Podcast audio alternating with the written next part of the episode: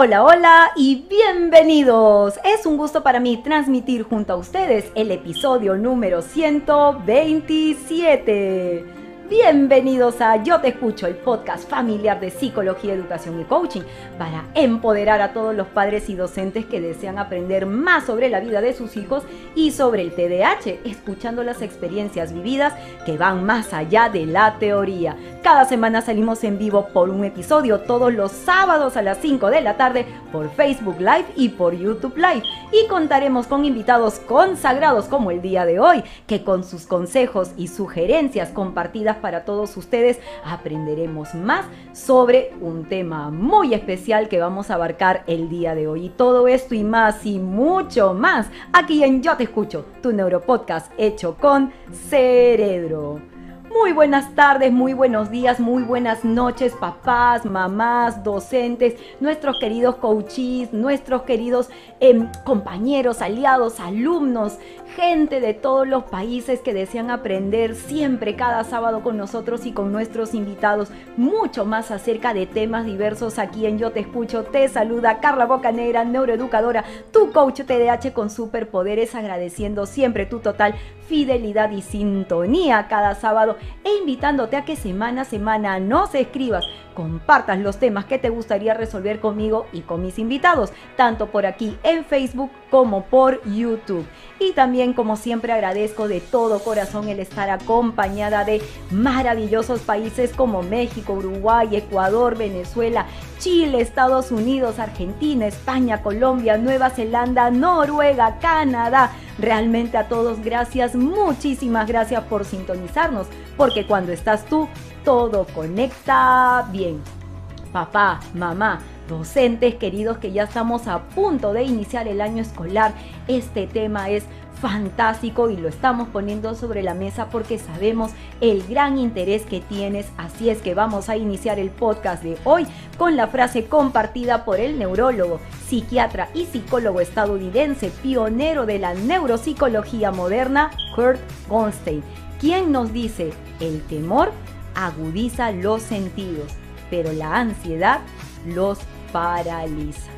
Así es que la ansiedad, papá, mamá, docentes, es una respuesta natural por la anticipación de cualquier tipo de acontecimientos donde a veces se van a empezar a rumiar algunos pensamientos pues tal vez negativos y el regreso al colegio es un activador de varias emociones que van a posiblemente empoderar pues dichos pensamientos. Así es que papá, mamá, a veces surgen pensamientos como, ¿este será un mejor año para mí? ¿Lograré cumplir todos mis retos? ¿Los profesores me escucharán? ¿Los profesores este año me ayudarán? Y a veces también tenemos los famosos, ¿y si no salgo bien? Y si otra vez jalo mi asignatura, si otra vez jalo este curso y si me dejan estas tareas y tengo que realizarlas y no voy a tener tanto tiempo o no van a ser como a mí me gustan, realmente cada uno de estos pensamientos es sumamente importante poder analizarlos y para conocer qué puede estar sucediendo con tu hijo justamente en estos días previos a este Back to School o también días previos ya al Back to University porque ya a partir del 20 o 27 de marzo las universidades ya van a abrir las puertas para poder iniciar las nuevas asignaturas y el nuevo semestre y todo lo que deberíamos estar pues dentro de todo haciendo los padres para poder apoyar y ayudarlos porque a veces no sabemos cómo hacerlo, pues doy el día de hoy la bienvenida a Suset Noriega, quien es ya una gran experta familia de Yo Te Escucho, psicóloga y psicoterapeuta cofundadora de SEM Consultores, quien nos va a dar el día de hoy muchísimas luces de este tema tan importante de salud mental. Y hoy vamos a tener una maravillosa labor para psicoeducarlos. Bienvenida Suset, muchísimas gracias por estar aquí el día de hoy. Gracias Carla a ti y a todo tu público por invitarme una vez más esta tarde calurosa, porque estamos súper, súper calientes por Oh, aquí. sí. Oh, sí. Entonces eh, vamos a empezar a hablar sobre la ansiedad, ¿no? Que de pronto se ha vuelto un poco de moda también decir, estoy ansioso, me siento ansiosa. Entonces eso es del día a día. Pero para empezar hay que definir, como tú decías, qué es ansiedad, ¿no? Primero sepamos de qué estamos hablando para en base a eso poder empezar a construir el podcast de hoy que trata pues sobre métodos, formas y estrategias que vamos a tener nosotros para poder combatir la ansiedad con los niños. Ahora regreso a clases y también, ¿por qué no darle uno que otro tips para que cada uno de los papis que nos está viendo pueda también usarlo en su día a día? Por supuesto que sí. Así es que papá, mamá, participa con nosotros, cuéntanos tu historia, toma lápiz y papel el día de hoy porque acompañaremos todos tus mensajes, acompañaremos tu chat, acompañaremos tus consultas con una deliciosa tacita. El día de hoy hemos cambiado el café por un poquito de agua porque de verdad el calor está siendo imperante para nosotros.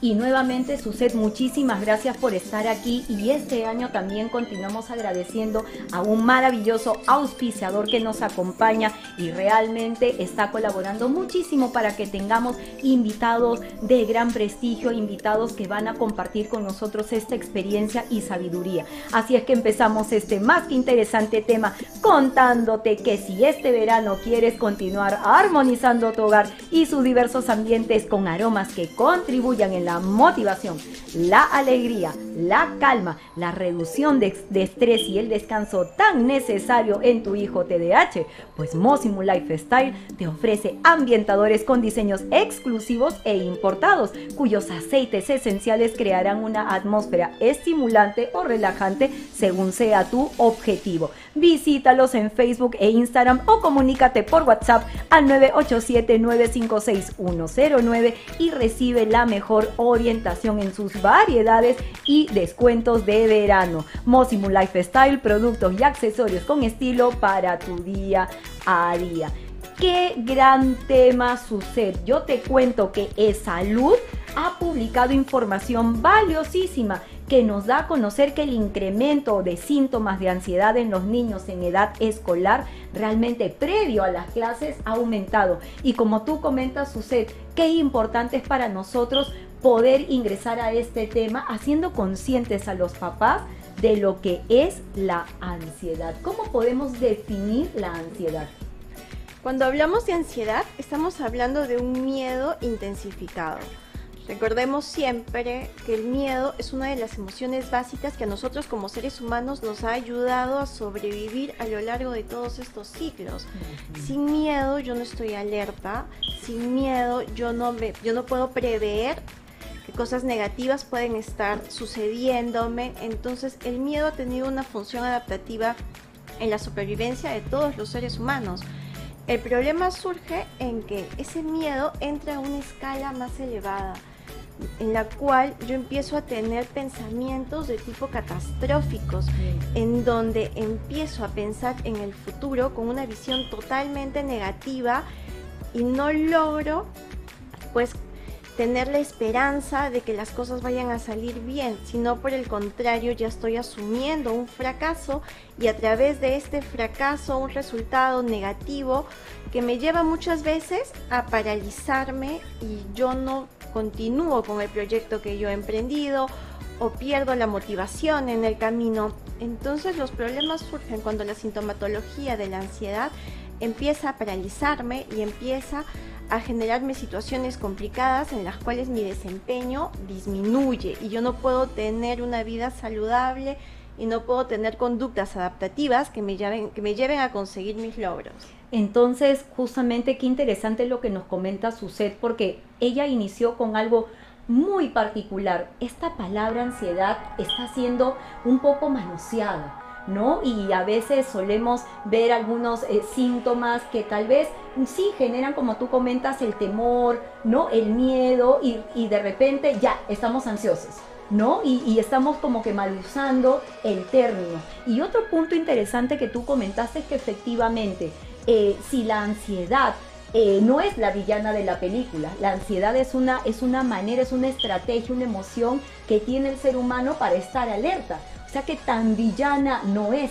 Se vuelve villana cuando no nos ayuda a adaptarnos a la sociedad. Exactamente, así es, ¿no? La ansiedad se vuelve nuestra enemiga cuando el momento en el cual nos paraliza y se vuelve un stop.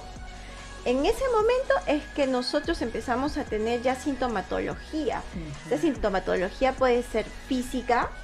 En los niños se suele manifestar mucho con dolores de cabeza y dolores de estómago, ¿no? Entonces, justo antes de salir al colegio o semanas antes de empezar las clases, empieza, me duele la cabeza o ay, me duele la pancita. Entonces, estas quejas se vuelven constantes, ¿no?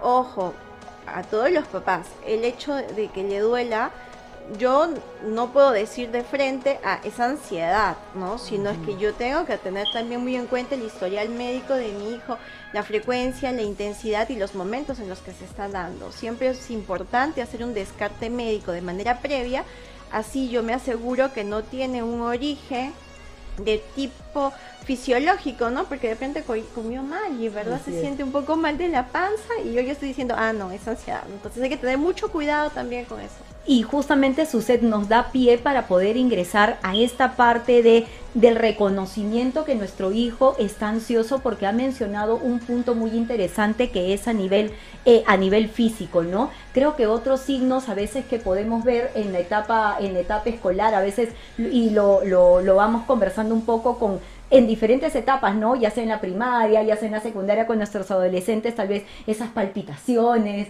¿no? Este, ay, la taquicardia, ¿no? Este, Carla, es que me aprieta el pecho, ¿no? Me estoy poniendo súper nerviosa, temblores, ya estoy sudando, ¿no? Estas manifestaciones físicas que comenta Suset, pero como Suset te acaba de decir, no necesariamente un aspecto físico puede determinar una ansiedad si nosotros queremos hablar, por ejemplo, a nivel, em, a nivel psicológico, por ejemplo, también podría, podríamos tratar de intuir que tal vez una ansiedad está presente, por ejemplo, cuando tengo alguna situación de amenaza, algún agobio, de qué manera también se puede presentar la ansiedad o estos síntomas de ansiedad a nivel psicológico.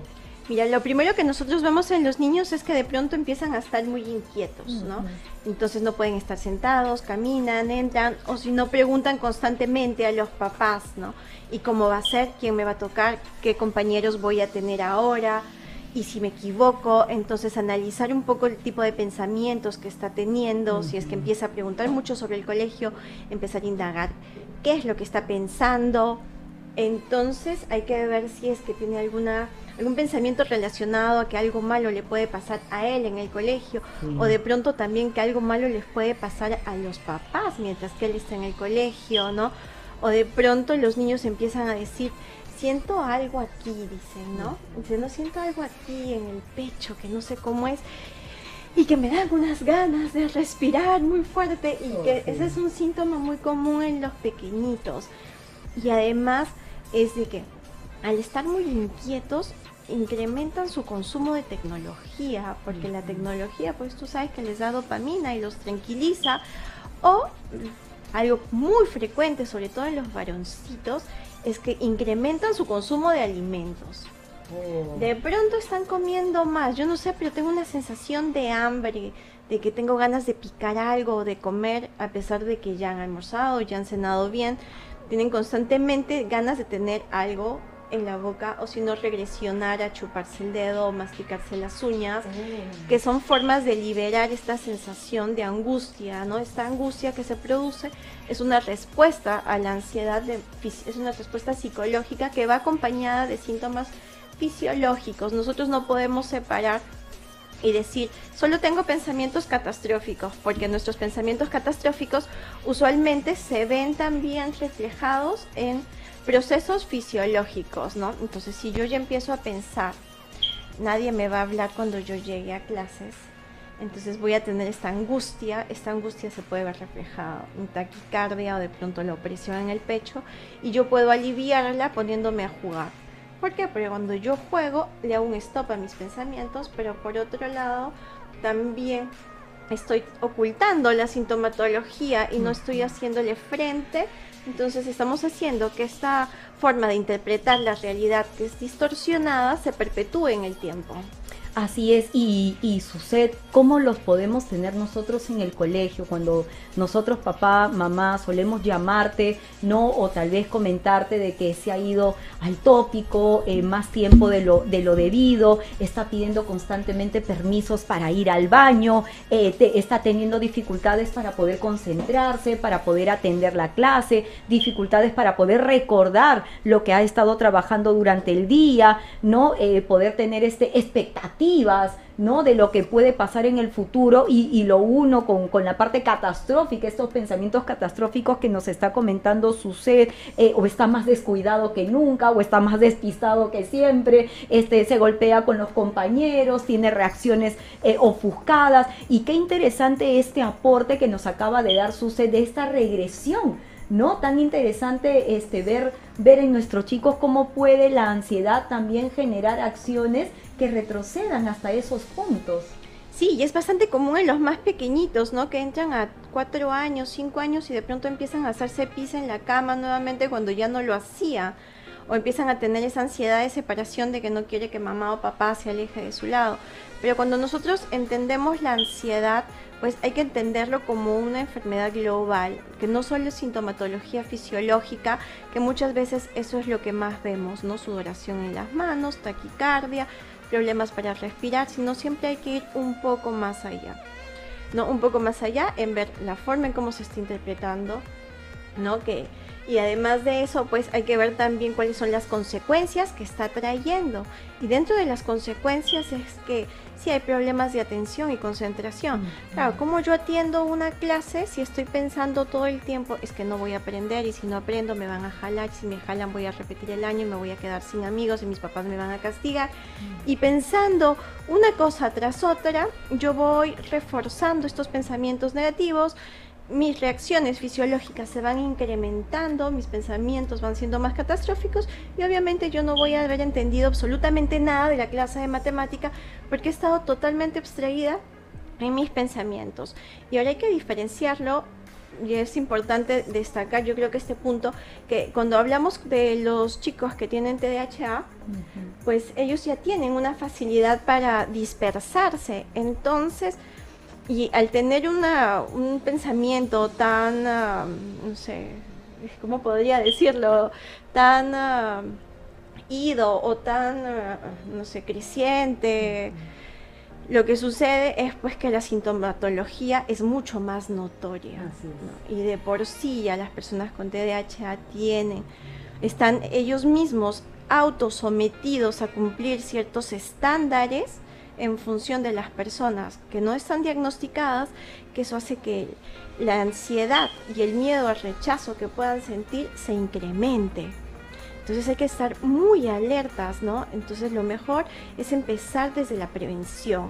Yo no tengo que esperar a que mi hijo tenga que ser diagnosticado, yo tengo que ser muy consciente de cada síntoma que pueden estar sintiendo antes de que ya tenga yo que tratarlo o a nivel psicológico o a nivel farmacológico, ¿no? Y eso, y justamente por eso, papá, mamá, el podcast de hoy, porque cuando tenemos estos primeros, estas primeras señales ¿no? Eh, ya faltan pocos días para ir al colegio y de repente mi hijo empieza a manifestar estas situaciones. A veces mamás somos un poco más de, eh, mira, hijo, ¿qué te sucede? Pero a veces hay algún miembro de la familia que puede decir, ay, qué barbaridad, qué, esto, qué exagerado que eres, mira, esto simplemente va a pasar cuando llegues. Y tal vez no sea así. Tal vez esa, esa alerta que está teniendo uno de los cuidadores en casa sí puede estar eh, siendo em, mucho más consciente de que realmente hay una ansiedad que está viniendo en camino y que nuestro hijo, debido a estas expectativas tan altas que tiene, esta incertidumbre de cómo se viene el año 2023 y no las puede controlar, es que realmente, como dice Suset, la prevención es lo que nos va a ayudar muchísimo al éxito de este año papá, mamá, si este podcast el día de hoy te está pareciendo interesante, entonces no te olvides si estás por YouTube de activar la campanita para que podamos seguir trabajando contigo en más podcasts a través de nuestro canal. Y sucede si bien es cierto, nosotros estamos mencionando a nuestros pequeños, a nuestros adolescentes y, ¿por qué no?, también a nuestros universitarios que también tienen expectativas y tienen ansiedades eh, dependiendo de cómo han tenido el 2022, un regreso de la pandemia, todavía estamos en un proceso de, de readaptación y sobre todo conversando durante la semana con algunos papás hay muchos, muchas familias y muchos chicos con los que te he venido trabajando de refuerzo de este año y les he comentado, tú ya sabes que este año no hay promoción guiada, ¿verdad? Sí. Tú ya sabes que este año no es que todos pasan de año, ya este año hemos regresado a la normalidad, pues prácticamente casi al 100%, y eso significa que sí debes de prestarle bastante atención a las herramientas que tienes para evitar las situaciones del año pasado. Y claro, eso puede generar temores, puede generar ansiedad, pero no solamente en nuestros chicos, también puede ser en papá y mamá. ¿Cuánto impacto puede tener la ansiedad que nosotros como padres podemos tener? ¿No? Y, que creo que hasta lo podríamos eh, y pudiéramos influir, ¿no? De alguna manera en nuestros chicos. aquí hay que tener en cuenta algo que es bien importante, ¿no? Es de que existe una alta probabilidad que si yo como mamá soy ansiosa, yo le enseño a mi hijo también a ser ansioso porque recordemos que nuestras emociones tienen una base en la forma en cómo nosotros pensamos e interpretamos la realidad. Y esta forma de pensar nosotros la vamos enseñando. Entonces, si yo soy una persona que tiene tendencia a tener pensamientos catastróficos que le producen ansiedad, o sea, no le puedo pedir a mi hijo que no lo sea porque yo le estoy enseñándole eso. Y eso también nos lleva muchas veces a que nosotros proyectemos en ellos nuestras emociones y de pronto ya les generemos también a ellos la ansiedad, ¿no? De pronto le dicen, ¿no? Y tienes miedo que el profesor de matemática no te enseñe como tú esperas. Entonces puede ser que mi hijo no esté sintiendo eso, pero dice, oh, pero ¿por qué mi mamá está pensando? Oh, y, entonces, ¿eso qué significa? Entonces yo no le voy a entender porque mi mamá lo sabe todo, ¿no? Entonces, porque mi mamá sabe cómo yo me desempeño, mi mamá me conoce, ya debe de haber hablado con el profesor, con el director, entonces comenzamos con el taca-taca, que yo le digo siempre, de todos estos pensamientos catastróficos que nos llevan a otra dimensión. ¿No? Una dimensión paralela en donde todo es oscuro. Entonces, papá, primer dato del día, yo no asumo. Yo no puedo asumir que él va a tener miedo. Si yo tengo mi miedo, es mío, ¿no? Es mi emoción y yo tengo que manejarla, yo tengo que, que focalizarme en la forma en cómo yo estoy pensando para tener pensamientos más adaptativos. Pero yo no puedo transferirle mis emociones a mis hijos. Segundo, yo no tengo bola de cristal. Así es tú sabes que esa es clásica, ¿no? Y los papás no se dan cuenta pues que con su supuesta bola de cristal ya están adivinando de alguna forma el futuro y el fracaso de los hijos. Entonces yo siempre les pregunto en consulta, ¿no? Y ustedes, pues cuéntenme, echan las cartas del tarot, ¿no? O tienen su super bola de cristal en donde pueden ver el futuro, de pronto se volvieron adivinos. Y, y, es sumamente interesante porque justamente sin darnos cuenta, papá, mamá, esto es algo natural, de una manera muy natural nosotros pues conversamos, reaccionamos, porque papá, yo entiendo, tú también estás agobiado, estás preocupado, tal vez el año pasado no ha sido un buen año para tu hijo, eh, tienes un hijo TDAH que ha sacado cinco o seis cursos y que claro, los ha tenido que llevar en el verano, hemos iniciado el proceso de la recuperación, si así ha sido el 2022, ¿cómo será el 2023? Entonces, claro, tu angustia es sumamente válida, tu angustia es sumamente eh, válida. O sea, sí hay una validez porque tú ya tienes una experiencia previa del año pasado. Sin embargo, lo que nosotros queremos hacer el día de hoy en este podcast es psicoeducarte para que justamente esos pensamientos que pueden ser catastróficos, exagerados, predictivos a un futuro que nadie conoce y nadie sabe. Realmente lo de la bolita de cristal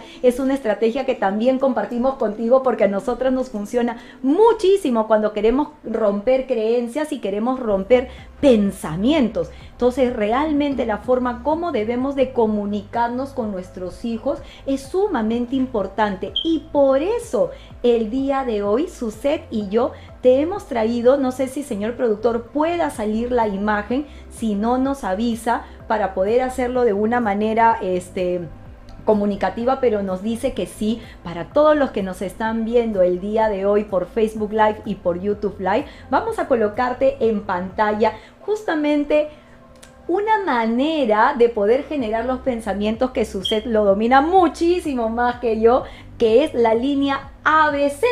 Es una línea maravillosa de poder visualizar, pues cómo es que los pensamientos tienen un impacto y de dónde vienen, cómo se originan, cómo se crean y realmente es un modelo muy interesante que se aplica a todos los aspectos de tu vida. Y por eso el día de hoy lo he traído para que Suced y yo te podamos dar pues algunos ejemplos de cómo poder eh, visualizarlo, algunos ejemplos de cómo poder mirarlo. Como te digo, Suced lo domina más que yo, así que yo he hecho mis pequeños apuntes para poder darte un ejemplo. Por ejemplo, tenemos un acontecimiento que se encuentra en la letra A que viene a ser el regreso a clases. Entonces mi hijo no quiere entrar al colegio. Esa es la cajita A. Ese es el acontecimiento y nos vamos entonces a la cajita C que viene a ser la consecuencia. Entonces lo que sucede en A va a tener como consecuencia en la cajita C eh, angustias, ansiedades, eh, me empiezo a sentir frustrado, estoy enojado, bajo de la movilidad malhumorado, no quiero hablar con nadie, veo a la profesora y, ni la saludo, mis amigos me vienen a abrazar y les digo no, no quiero nada. Entonces vienen esas consecuencias en la letra C. Pero la letra B, la cajita que está en el centro, viene a ser los pensamientos. Ni A ni C nos van a ayudar en el sentido de vamos a visualizar la situación, pero lo importante es esta cajita B que nos trata de enseñar cuáles son aquellas, aquellas oraciones, aquellas creencias que nuestro hijo justamente está tratando de hacerte entender o de decirte y que nosotros no estamos tomando esa atención. Entonces vamos a la línea completa. Mi letra A es que mi hijo no quiere entrar al colegio. Entonces, empieza la letra B con los pensamientos. Mamá, es que este año tú me has dicho de que vamos a estar con los mismos profesores, entonces yo no quiero estar con estos profesores porque los profesores ya me tienen etiquetado.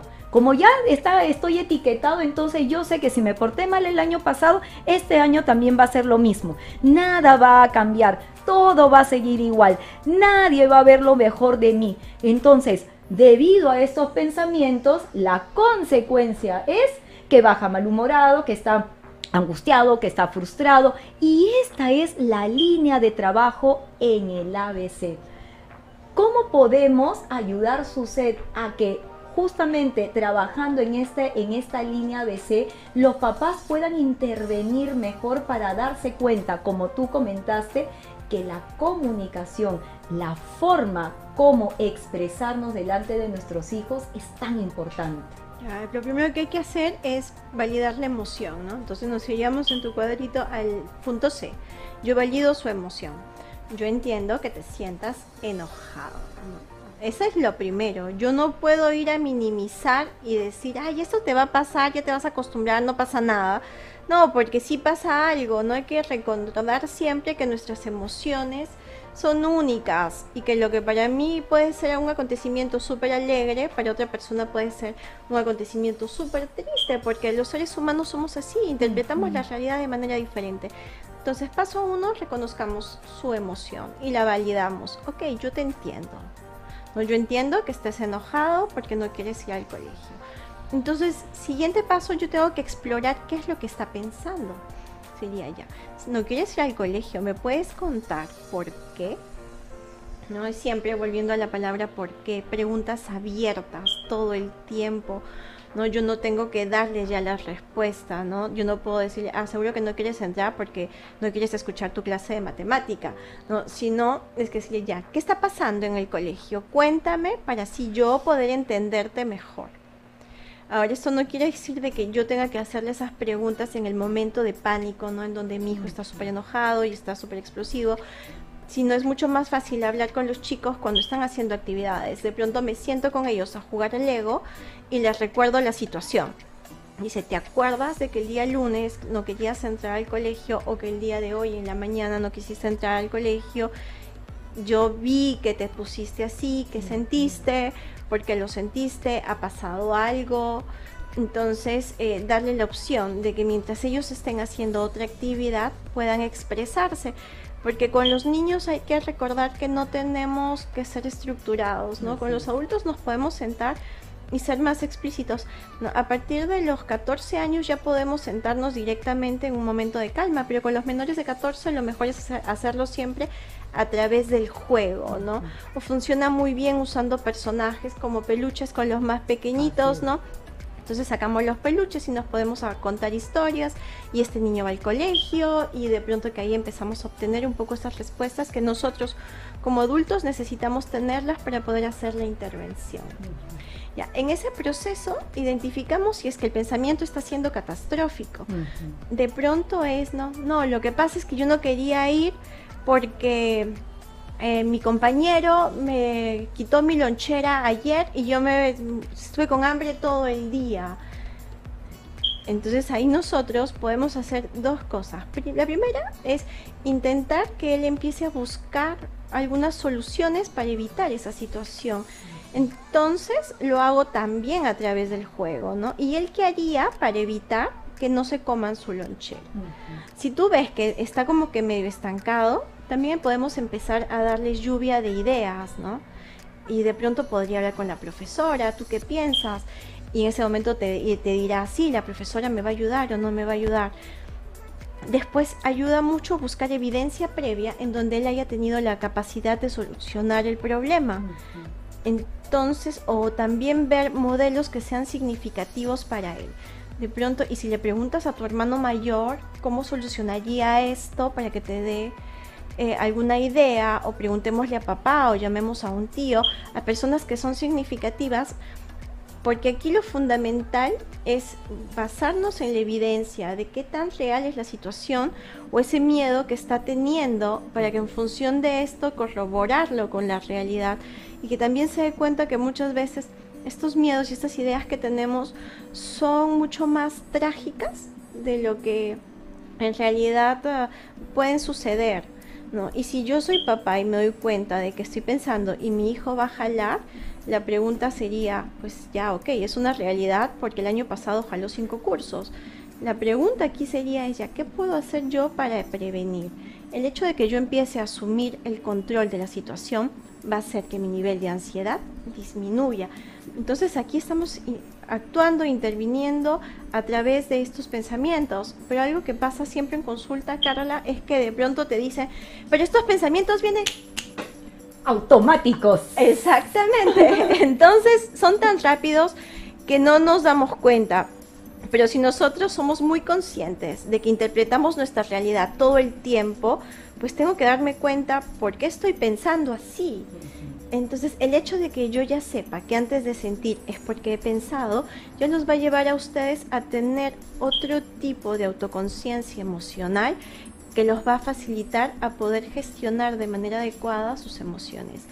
Ojo, esto no significa que no es que vayamos, que vayamos a dejar de sentir ansiedad porque la necesitamos, sino es que el, hecho que podamos nosotros controlar y disminuir los síntomas de tal forma que podamos continuar con nuestras actividades cotidianas sin que se vuelva esto una psicopatología y que tenga un impacto futuro.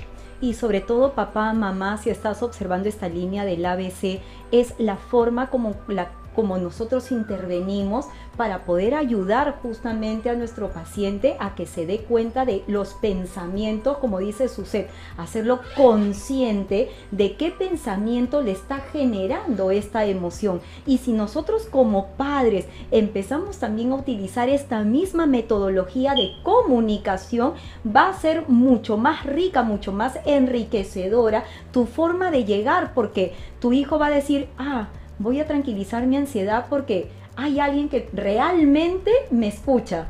realmente me entiende o creo que sí está teniendo la intención de poder acercarse y tratar de, dentro de lo mejor posible, escucharme porque está validando mi emoción, no le está juzgando, no me está minimizando, no me está diciendo ya pasará, no me está diciendo qué exagerado que eres, no, está validando y se está interesando por lo que yo pienso, por lo que yo creo, por dónde va justamente mi pensamiento para generar esta emoción que al final va a generar la conducta. Cuando nosotros le llamamos la atención a nuestros hijos y eso genera ansiedad, nos mm, vamos hacia la conducta pero son muy pocos los padres que intervienen hacia el pensamiento. Y por eso el día de hoy queremos enseñarte que la ansiedad de regreso a clase o la ansiedad en general sí puede ser trabajada desde casa si es que nosotros como padres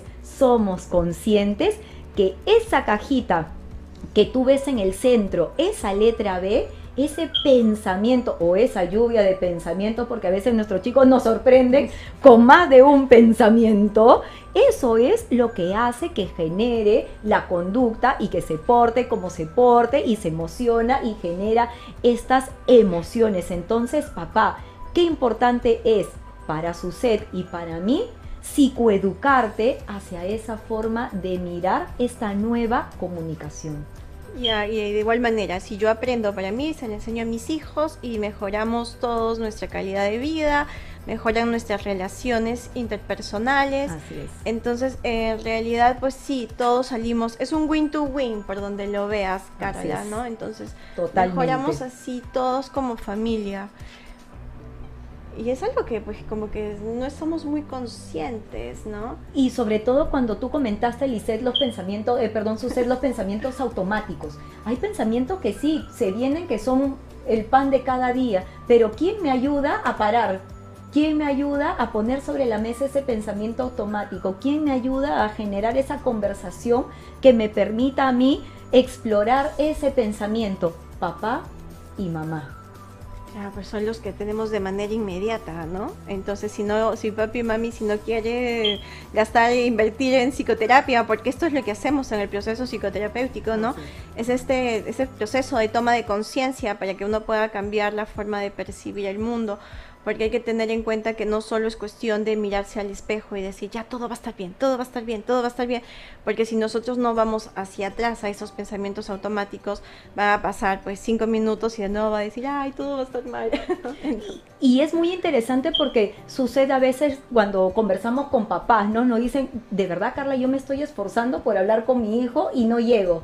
O mira, pero es que yo le he dado un montón de frases positivas y parece que nada calara. Y es porque la idea está primero en explorar esos pensamientos que nuestro hijo nos está tratando, si no lo hace pues al 100% verbal, nos está tratando más o menos de decir, mamá, jálame un poquito más la lengua para yo darte específicamente qué pensamiento está conmigo. Pero si aplicas esta manera de comunicarte, pues sí, va a mejorar muchísimo esa, esa forma de relación, como tú comentas, sucede interpersonal para poder ayudarnos igual como pareja, que vemos que también nuestro hijo va a regresar a clase y viene la angustia, ¿no? De ahora, ¿y qué hacemos? ¿Cómo lo abordamos? Reunión con profesores, ¿cómo le hacemos seguimiento en, en casa? Ahora vas tú y cuándo voy yo, ¿no? Y cada uno de nosotros como padres también nos angustiamos. Sí, ahora es importante que si yo ya he percibido que mi hijo tiene cierto nivel de ansiedad, yo debo de ir al colegio, ¿no? porque hay información que es importante y útil tanto para maestros como para tutores. Entonces yo no puedo una vez más asumir que ellos ya van a saber. Entonces, eh, ir yo como que a contarle la experiencia que está viviendo mi hijo o si de pronto está yendo a un nuevo colegio o si han habido eventos importantes en su vida, entonces hay que ir y hay que informarlos al colegio para que los profesores también estén como que preparados y cuenten también con herramientas para poderle darle soporte adecuado, ¿no? O si de pronto empezó a tomar medicación o si de pronto ya la dejó. Entonces eh, hay que ser muy conscientes de eso y no tener vergüenza también como papás y decir, ay, ¿qué va a pensar la profesora si yo voy antes de que comience clases? va a decir que soy muy intensa, pero no es cuestión de intensidad, sino es cuestión de preparar el camino para que cuando nuestros niños regresen a clases entre a un ambiente que sea totalmente armónico y puedan también contar con todo el soporte que el colegio tiene la obligación de brindarles y que va a ayudar a todo este proceso de adaptación. Y me pareció muy interesante, Suset, cuando hiciste esta intervención de al momento que nuestros hijos empiezan con, con, estas emociones y estas frustraciones, no minimizarlos y validarlos. ¿No? Y creo que si hablamos también de a nivel de pensamiento, otro consejo interesante sería también enseñarles a nuestros hijos que no todo está dentro de nuestro poder controlar. ¿No? Eh, tratamos de hacer lo mejor que se puede y este año harás lo mejor que se pueda, pero hay situaciones que no podemos controlar porque eso también puede estar generando ansiedad. Quiero sacarme las mejores notas, quiero este año que sea diferente al anterior y por eso es que me voy a esforzar desde el primer bimestre y voy a dar lo mejor de mí y, quiero estructurar mejor mi trabajo, pero no todo lo voy a poder controlar. Para eso es importante, es decir, ya quieres dar todo lo mejor de ti, entonces, ¿qué puedes hacer? ahí ponerte, sentarte al lado de tu hijo y que haga su lista. ¿Qué cosas tú puedes hacer para que tengas mejores resultados? Así los ponemos en papel y los volvemos una realidad. Después, la siguiente pregunta es, ¿de quién depende el logro de cada una de estas cosas? ¿no? Si de pronto pues hay cosas como que cumplir con todas las tareas. ¿De quién depende? La idea es que él diga, ah, eso depende de mí, ¿no? Entonces así también él asume la responsabilidad de las cosas que dependen de él. Pero si de pronto tenemos de que, de que pues no, que no quiero faltar ningún día a clases, entonces a llevarlos a, a la pregunta qué factores podrían interferir para que tú no logres, ¿no? Entonces él se da cuenta también de que puede venir una enfermedad de él, o un cambio de, profesor, que el profesor no asista, entonces que hay cosas que no dependen de él, entonces separarlas para así tener trabajar con la motivación intrínseca, ¿no? Que eso es lo fundamental, esa motivación que viene de acá adentro, de lo que nosotros queremos, de lo que vamos, toda eh, la potencia que le vamos a poner a cada una de nuestras acciones eh, y también pues verificar si es que ellos tienen la sensación de que pueden controlar esa situación y pueden controlar su motivación, diferenciándola de aquellas cosas que no pueden controlar. Y cuando hablamos usted de motivación intrínseca, ahí me pongo a pensar muchísimo en nuestras familias TDAH porque justamente algo de lo que carecemos los TDAH que nos cuesta muchísimo es la automotivación. Y muchos papás con hijos TDAH que no están entrenados o que realmente todavía ni siquiera el chico tiene el diagnóstico como tal, pero hay luces de que por ahí puede caminar, este, tratamos de, pensar de que, pero si yo lo aliento todo el día, ¿no? Y, y, trato de generarlo mejor y no funciona mucho, sigue adelante porque no hay esa automotivación per se, pero si tú continúas con esa semillita, regándola de a poquitos, felicitando su esfuerzo, felicitando su logro, su sed, no me dejará mentir, su sed no se felicita a la persona per se, se felicita al logro y al esfuerzo, ¿verdad? Sí, hay que ser bastante específicos, ¿no? Yo no te digo, lo hiciste genial, sino yo tengo que especificar el reconocimiento y decir, ¿no? Yo te vi sentado estudiando matemáticas por 45 minutos. Eso me hizo sentir muy orgulloso porque estoy evidenciando tu esfuerzo. Te felicito. Vamos, comamos un helado. Así es, con recompensa incluida. Pero sobre todo, papá, mamá, ¿quieres mejorar la comunicación este año con tu hijo para minimizar la ansiedad? Ese es el estilo. Felicita la acción, felicita el progreso, felicita lo que está cambiando, lo que está tratando de transformar. Ese es el esfuerzo que él va a empezar a trabajar porque nosotros con esta falta de automotivación, el decir, Dios mío, me tengo que esforzar tanto, como me dijo un, pequeño paciente con el que estamos viendo de nueve añitos, Carla, entonces, realmente me tengo que esforzar para poder conseguirlo, sí, pero qué, qué difícil es. Nueve añitos y estaba siendo consciente de lo difícil que es para él poder autocontrolarse y que claro iba a ser una tarea, pero que papá y mamá iban a estar tan orgullosos de esas conductas nuevas que él iba, que él va a generar. Entonces este esfuerzo es fundamental y algo también que me gustaría seguir generando como conclusión es acordarnos, como dijo Suset al inicio del podcast, de las neuronas espejo y sobre todo en las primeras etapas de vida de nuestros hijos. Nuestros hijos nos ven y nos imitan, ¿verdad, Suset? Sí, claro, hay que tener en cuenta, ¿no? Es de que si yo pues tengo un cierto nivel de desorganización en mis tareas, pues mis hijos también van a reflejar la misma conducta. Entonces, eh, pues hay que aprender también nosotros a autorregularnos y ser muy conscientes que si yo llego del trabajo y dejo todas las cosas tiradas en la sala, yo no puedo pretender que llegue mi hijo del colegio y que deje las cosas perfectamente ordenadas en su escritorio, en su habitación o donde toque, ¿no? Entonces hay que educar siempre con el ejemplo. Y si yo como papá tengo hábitos que cambiar, es momento de hacerlos y tal vez empezar como familia a hacerlo, ¿no? A través de un planner, empezar a organizar las actividades, eh, después también educar a los chicos y educarnos a, nosotros, ¿no? También en métodos de organización de tiempo, ¿no? Como el Pomodoro, la matriz de Eisenhower. Entonces, pues hay que nosotros también empezar a cambiar la forma en cómo estamos muchas veces acostumbrados si es que no nos está funcionando o si es que tenemos a hijos con necesidades diferentes que también implica que nosotros también nos ajustemos a nuevos estilos, pues hay que hacerlo, ¿no? Porque es parte de, este proceso de negociación en la cual todos vivimos constantemente en buscar que todos como familia y como equipo que son mejoren su calidad de vida y recordemos algo que es fundamental, ¿no? Papá y mamá nunca están en competencia, ¿no?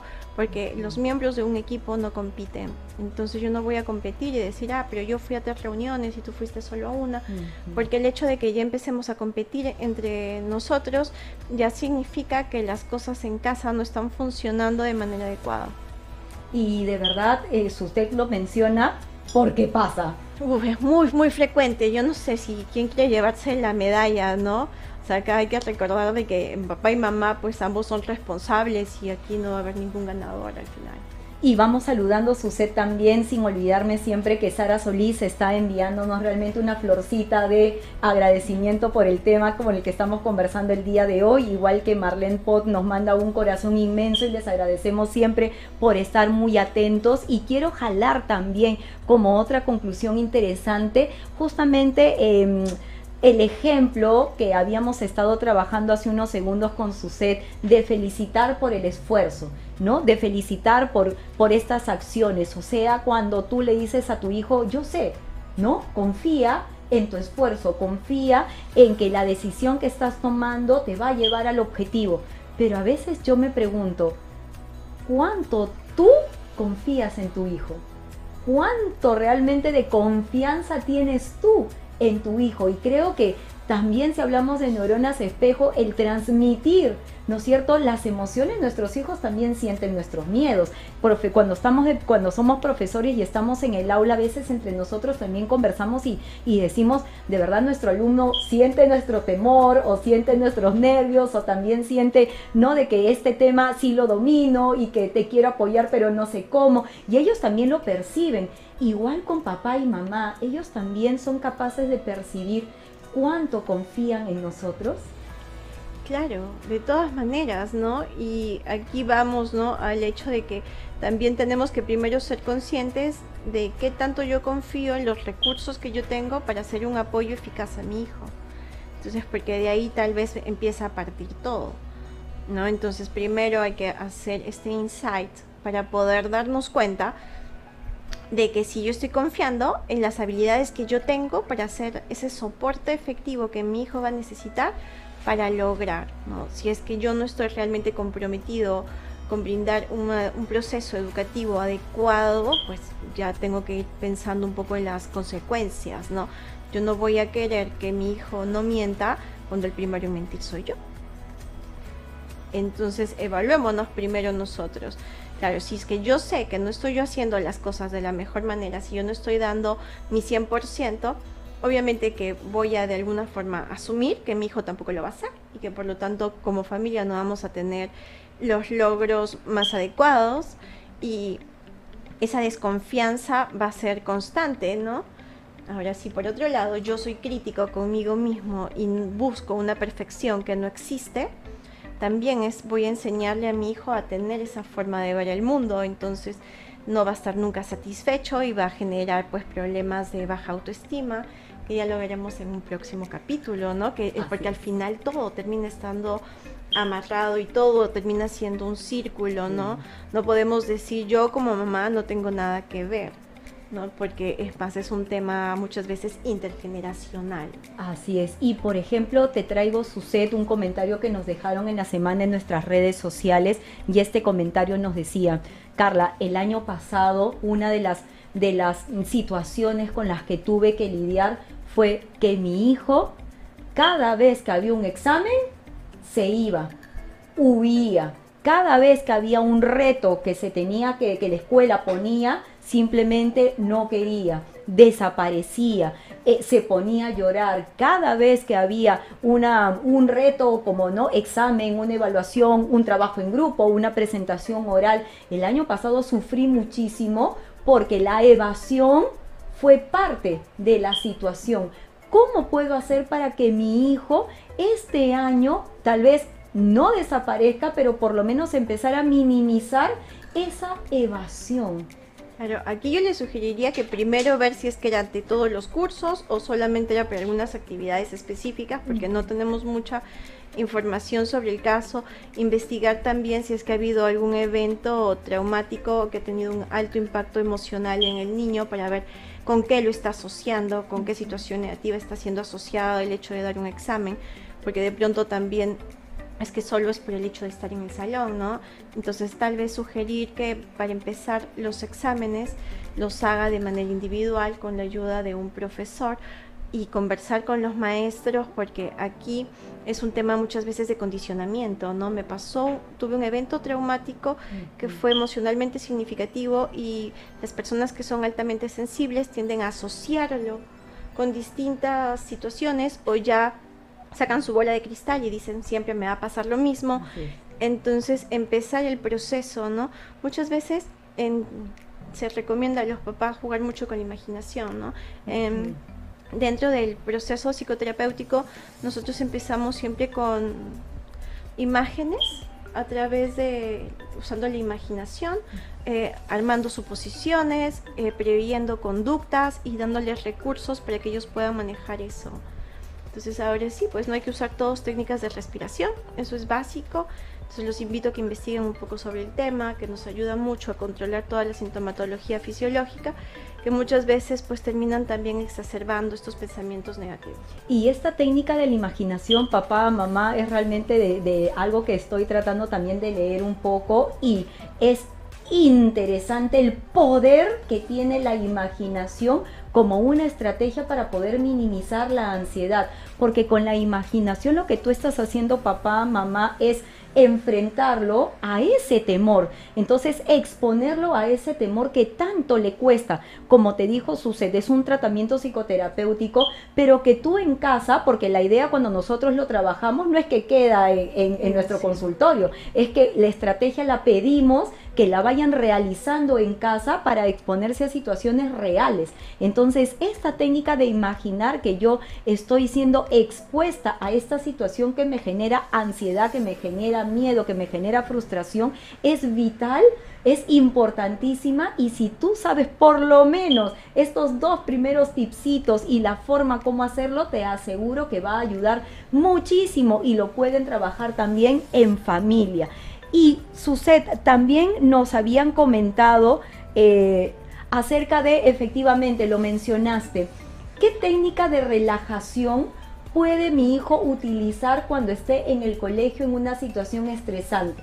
Por ejemplo, papá, mamá, yo estoy trabajando, me voy con los chiquititos, estoy trabajando, por ejemplo, la técnica del globito con la velita de cumpleaños. Que se imaginen que tienen un globito en el estómago, acá lo hemos hecho también con mi productor, que tienen un globito en el estómago y que al respirar por la nariz el globito se infla. Y luego van a apagar la vela del cumpleaños eh, liberando el aire por la boca. Entonces les digo, infla el globo, sopla la vela. Infla el globo, sopla la vela. Entonces, para nuestros más pequeñitos, cuando ellos se acuerdan de esa técnica, empieza el proceso de relajación.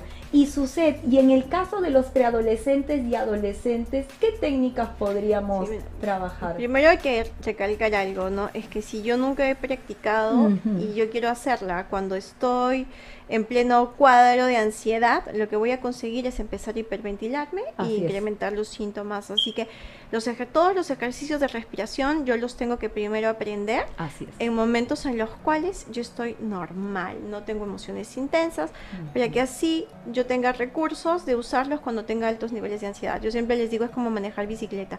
Yo puedo tener una idea de cómo manejarla, pero si yo tengo que escapar y la uso, pues me voy a a caer inmediatamente, ¿no? Entonces, eh, claro, la técnica del globito es la técnica de respiración abdominal, en donde jugamos un poco con los diafragmas. Algo que a mí me gusta mucho y que personalmente la uso bastante es la técnica de la estrella. Cuéntanos. la técnica de la estrella es que tú juegas con tu mano, ¿no? Te pones tu mano como si fuese una estrella.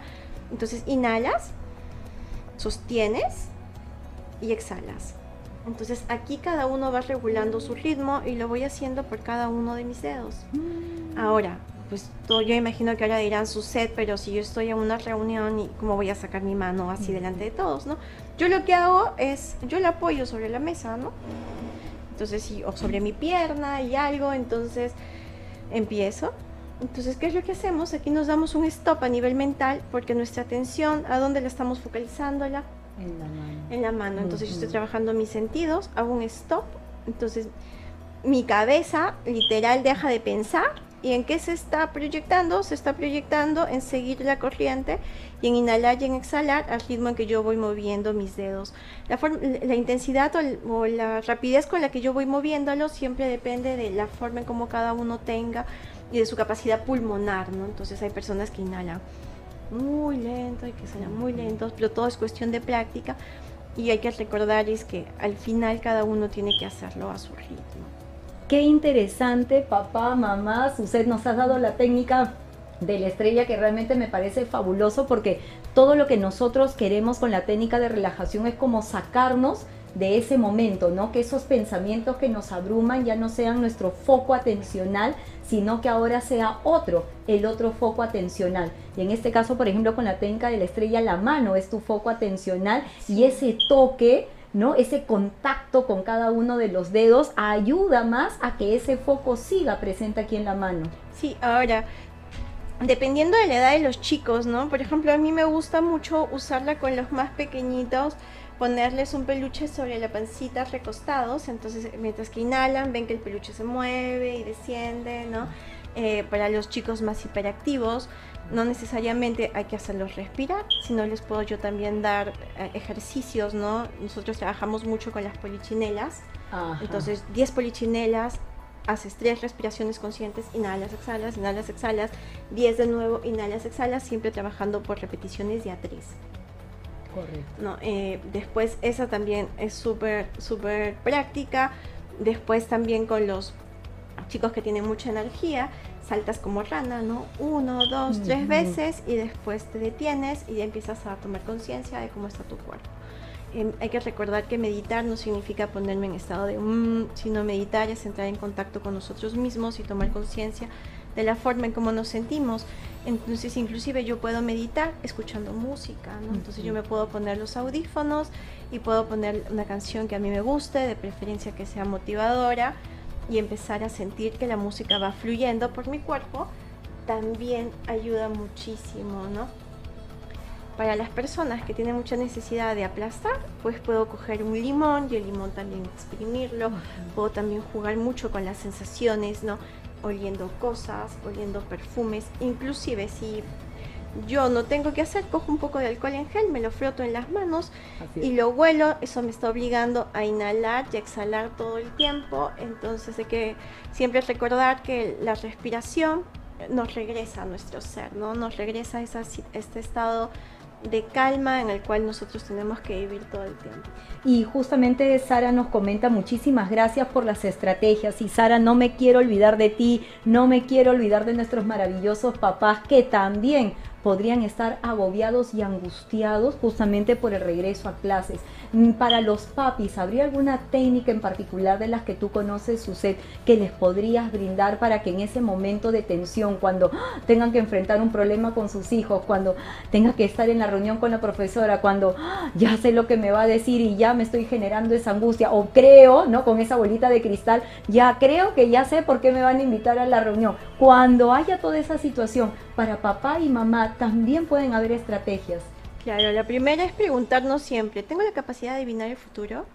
Si la tengo, ¿por qué no me compro la tinca, no? Entonces, hay que hacernos siempre esa pregunta. Si de pronto yo me siento muy furioso, furiosa y tengo demasiada cólera porque a veces dice, lo quiero matar, este chico, yo recomiendo mucho, si no escoger un limón con mucha fuerza, escoge hielo. Coges un cubo de hielo, lo aprietas muy fuerte con la mano y eso pues, va a hacer de que tú tengas un stop y que te des cuenta de, cómo esa intensidad de la emoción puede generar un perjuicio a quienes te rodean, porque estás sintiendo el contacto directo del hielo en tu mano, ¿no? Entonces ya acá estamos en otra corriente, ¿no? Que es la terapia dialéctica, en donde entramos a métodos más físicos que nos pueden llevar a tener un stop inmediato, ¿no? De, de las emociones negativas, ¿no? Sino inflar globos, pero no como los niños que lo imaginan, sino inflar un globo de verdad y a medida que tú estás sintiendo de repente mucho coraje, inflar, inflar el globo hasta que el globo explote, ¿no? Esa explosión pues nos va a hacer a nosotros reaccionar y decir, ok, ya está. Así es, y por ejemplo esta técnica que me has hecho acordar sucede de globos, a veces lo usamos papá, mamá con los pequeños que los pequeños empiezan a respirar y empiezan a, como a, tener todos esos pensamientos negativos con cada infladita, infladita, infladita, le colocamos el nudito en el globo y le colocamos una carita triste. Eso es todo lo, lo feo que has estado pensando y luego con un clavito, ¡pling! explotó. Entonces, ¿qué significa? Se fueron se liberaron, ya está. Entonces, igual, estas técnicas también lo podemos llevar a la vida adulta. Y si quieren las técnicas, pues mm, manda un mensaje, arroba Consultores les podemos pasar las cartillas de mini meditaciones, las técnicas de superación emocional, que las tenemos pues ahí para el uso de todos, ¿no? Y que son muy fáciles de aplicar y son cosas súper sencillas. Y justamente por eso sucede es que creo que este es el momento de decir, estas técnicas y más están en SEM Consultores para que lo puedas compartir. ¿Dónde te pueden encontrar su set si es que justamente papás y mamás desean más estrategias, eh, más técnicas, más orientación? Quiero seguir trabajando con un ABC. Me encantó la forma de, de poder, una nueva forma de comunicarme con mi hijo. No había sido tan consciente del poder del pensamiento, de este hilo. Yo me iba de la situación a la acción y no reflexionaba en este punto central. ¿Dónde podemos ubicarte, Suset? En Instagram estamos como arroba semconsultores y en Facebook como arroba semconsultores Perú.